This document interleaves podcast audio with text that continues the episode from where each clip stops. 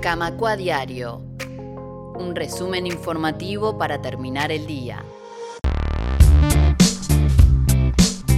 Continuamos en Camacua Diario y le damos la bienvenida a Cecilia Michelini de la Fundación Selmar Michelini que organiza este jueves junto con el Museo de la Memoria y el Instituto Cultural Suecia-Uruguay, entre otras organizaciones, al conversatorio Golpes de Estado y Resistencias en Chile y Uruguay en la Facultad de Información y Comunicación. Cecilia, ¿cómo estás? Gracias por atendernos. Hola, muchas gracias. Sí, sí, gracias a ustedes por ayudarnos a difundir este conversatorio.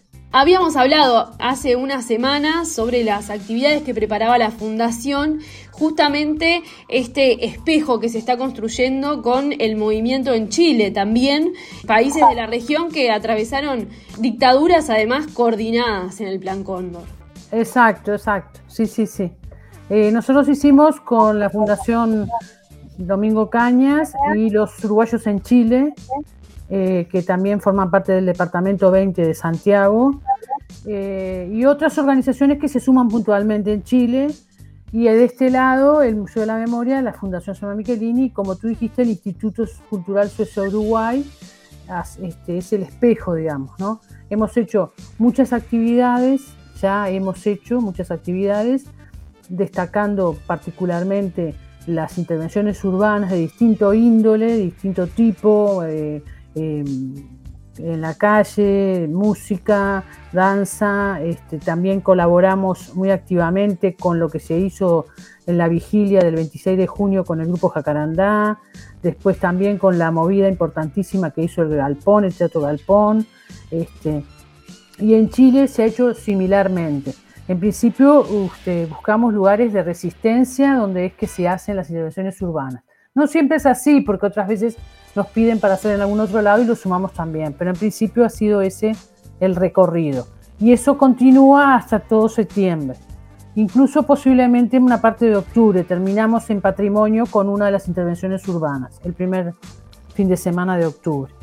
Después hay exposiciones, este, conversatorios, distintas este, actividades. En particular te digo una que los invito a todos que va a haber mañana en el Museo de la Memoria, que son las fotos de las personas que estuvieron exiliadas, este, que se acogieron a la Embajada Argentina en Chile. Más de 600 personas se, eh, se exiliaron en Chile. Nosotros hicimos un relevamiento en Chile también, todo en espejo, ¿no? De todas las embajadas, que en Chile fueron muchas, en Uruguay fueron menos. Y sobre todo menos en el momento del golpe de Estado, porque la gente naturalmente salió hacia Argentina sobre todo, algunos a Brasil, otros a Europa, pero sobre todo a Argentina, naturalmente, sin pasar por las embajadas. En cambio, en Chile, cuando hubo el golpe, muchas embajadas tuvieron un rol muy protagónico.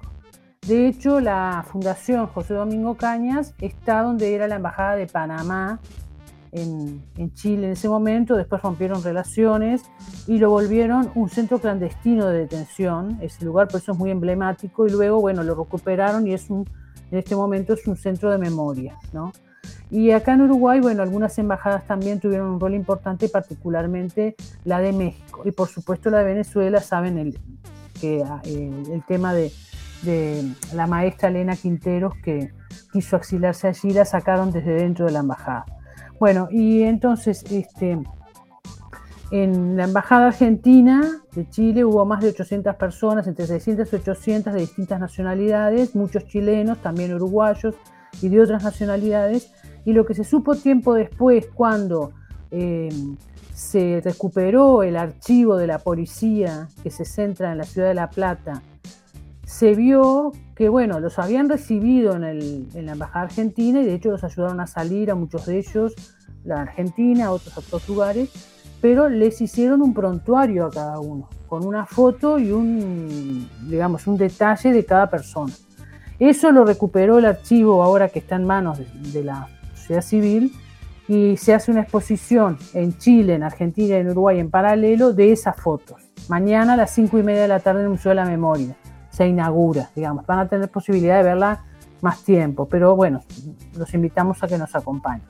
Y este conversatorio, que es para lo que me entrevistas hoy es muy importante porque a ver, somos conscientes que ha habido muchísimos conversatorios, seminarios, charlas, en fin, que ha habido muchísimas cosas.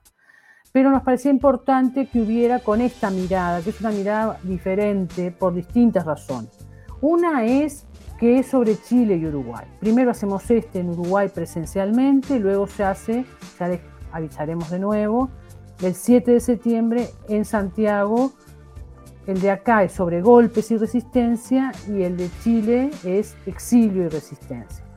Para nosotros la mirada de la resistencia y la solidaridad es lo que está en nuestra consigna, consigna a 50 años solidaridad y resistencia porque nos parece que eso es lo que siempre hay que reivindicar por sobre todas las cosas. Por eso es la reivindicación de las embajadas, de los, de los, países que dieron asilo, de la ayuda de las personas individuales en particular, por ejemplo acá del rol que jugó Belén Herrera, en fin. Eh, eh, eh, bueno, después también por supuesto Suecia como emblemática en eso. Bueno, y entonces este conversatorio es sobre los golpes y la resistencia. Y la segunda particularidad que tiene, aparte de ser sobre Chile y Uruguay, la tercera quiero decir, la segunda es que sobre la resistencia también, y la tercera es que tiene una modalidad realmente de conversatorio, no es un seminario académico. Hay algunos académicos y hay gente de muchísima formación y de una experiencia vastísima. En, todos los paneles hay gente de Chile y gente de Uruguay, en modalidad Zoom, en modalidad presencial. También lo vamos a pasar por YouTube. Y eh, tiene dos bloques. Uno es el por qué y el para qué de los golpes, una reflexión distinta, no relatar los hechos que son importantes, sino por qué se dio esa situación y para qué. ese es el primer bloque. El segundo bloque es cómo lo vemos desde hoy, por eso es a 50 años, cómo nos paramos hoy en esa, eh, sobre esa situación, qué nos dejó este, tangiblemente la dictadura y muchas cosas que quedaron de la dictadura que todavía no se han modificado, entre ellas, por ejemplo, que a los presos, la gente privada de libertad, las supervisa el Ministerio del Interior, cosa que no era así en Uruguay, lo hacía el Ministerio de Cultura y es lo que se hace en todos los países donde no hay Ministerio de Justicia, no son nunca los mismos que llevan presos los que te vigilan, que te vigilan o los que te tutelan. Pero hay muchas otras cosas. Y también cosas positivas, sobre todo esa solidaridad, la resistencia, cómo la gente se unió eh, en el exilio, eh, la gente en la cárcel y en el exilio, en la gente que se quedó. La gente que se quedó jugó un rol importantísimo. Eso se conoce poco y se reivindica poco, porque era como lo normal y no era lo normal. O sea. Y por otro lado también cómo la resistencia es una cosa que está vigente hoy, cómo hay muchas cosas donde la resistencia sigue existiendo y qué mirada diferente, también le agregamos eso, le damos a los golpes hoy, de la mirada de género, la mirada de la, em, em, ay, no me sale, del racismo, o sea, hoy que hay otras investigaciones, se ha pasado tiempo, se sabe que eh, aparte de la de la represión directa a la gente que pensaba distinto o que estaba haciendo resistencia contra la dictadura, etc., hubo también represión específica sobre ciertos colectivos, una mirada sobre eso y también la resistencia de hoy. Por ejemplo, la invitamos a EU particularmente porque ellos, bueno, ustedes, no ellos, ustedes, tienen un rol importante en todo lo que tiene que ver con, por ejemplo, las ollas populares y muchas otras actividades que tienen que hacen a justamente la solidaridad y la resistencia a situaciones adversas, digamos. ¿no? Eh, no sé si me querés que preguntar algo, Irene, porque hablé mucho.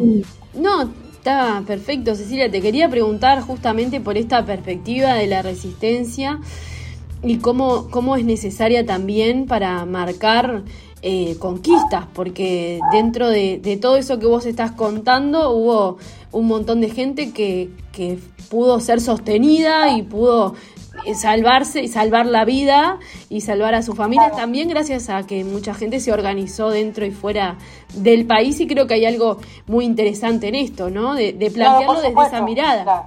La resistencia, bueno, y la solidaridad, ya te digo, de países, de gente, de colectivos organizados, por supuesto, y después está aquella que de los que no tienen voz, que muchas veces nos olvidamos y que hay que reivindicarla, en general mujeres, madres, que sostuvieron eh, con mucha tesón y mucha dedicación a todo un colectivo de gente que la pasaba muy mal, en, adentro, afuera y adentro de la cárcel, digamos. ¿no?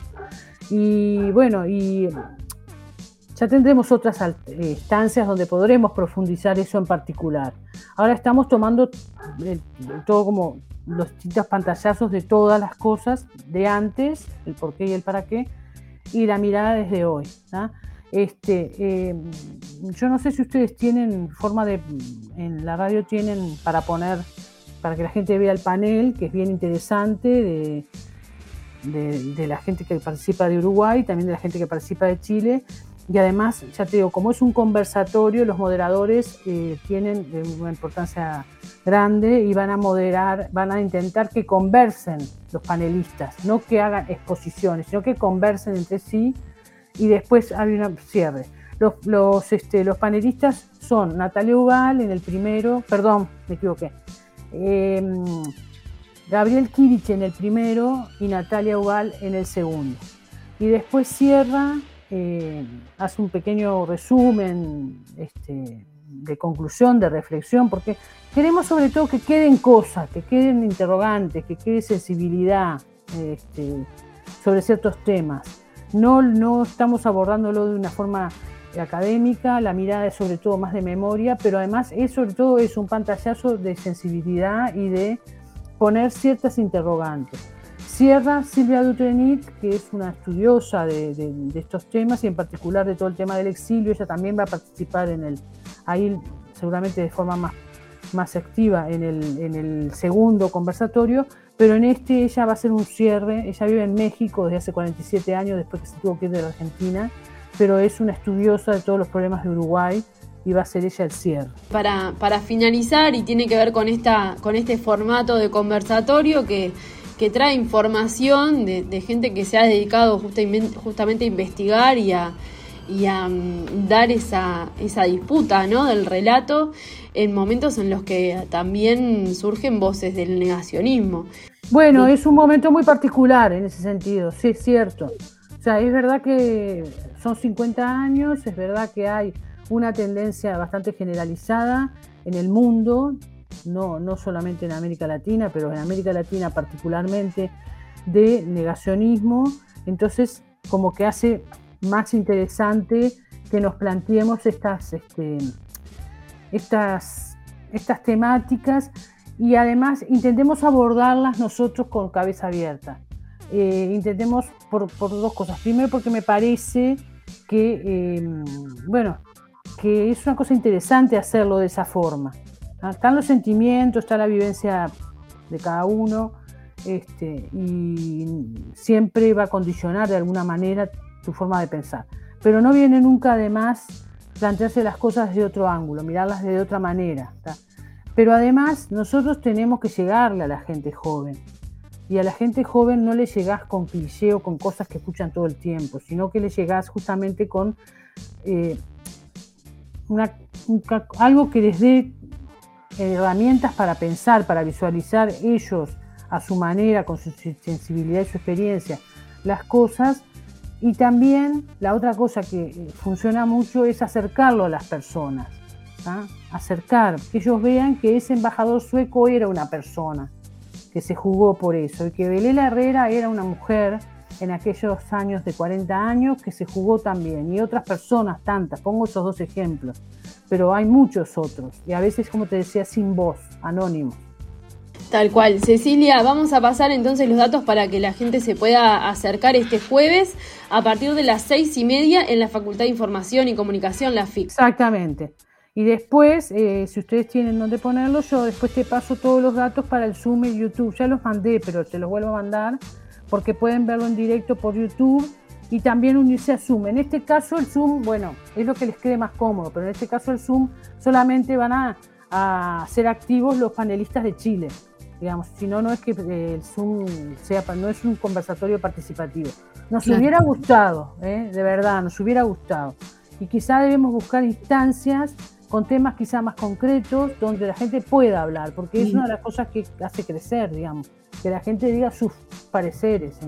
Pero claro, con tanto tema y con tantos, con tantas este, mm, personas que participan y eso se hacía difícil concretar esa, ese intercambio. pero bueno. Muy bien, Cecilia Michelini de la Fundación Selmar Michelini, te agradecemos muchísimo estos minutos en Radio Camacua y por supuesto que queda hecha la invitación para la inauguración de la muestra y también para el conversatorio. Este Exacto, la inauguración de la muestra es mañana a cinco y media en el Museo de la Memoria. Ahí está. ¿Eh? Es bien muy interesante, va a haber autoridades, seguramente este Velela si se siente con fuerzas y este y va a estar eh, gente del, del Archivo de la Plata, o sea, viene gente de Argentina que es quien nos mandó todo esto. Y después, que me parece a mí que es interesante y vale la pena el esfuerzo de ir hasta la FICA, acercarse, o si no, mirarlo por YouTube, el conversatorio del 6 de julio, a las 18 y 30. Muy bien, muchas gracias Cecilia. Gracias a ti, muchísimas gracias, a ustedes como siempre. Comunicate con Radio Camacua. Escribinos al WhatsApp 092 80 26 40.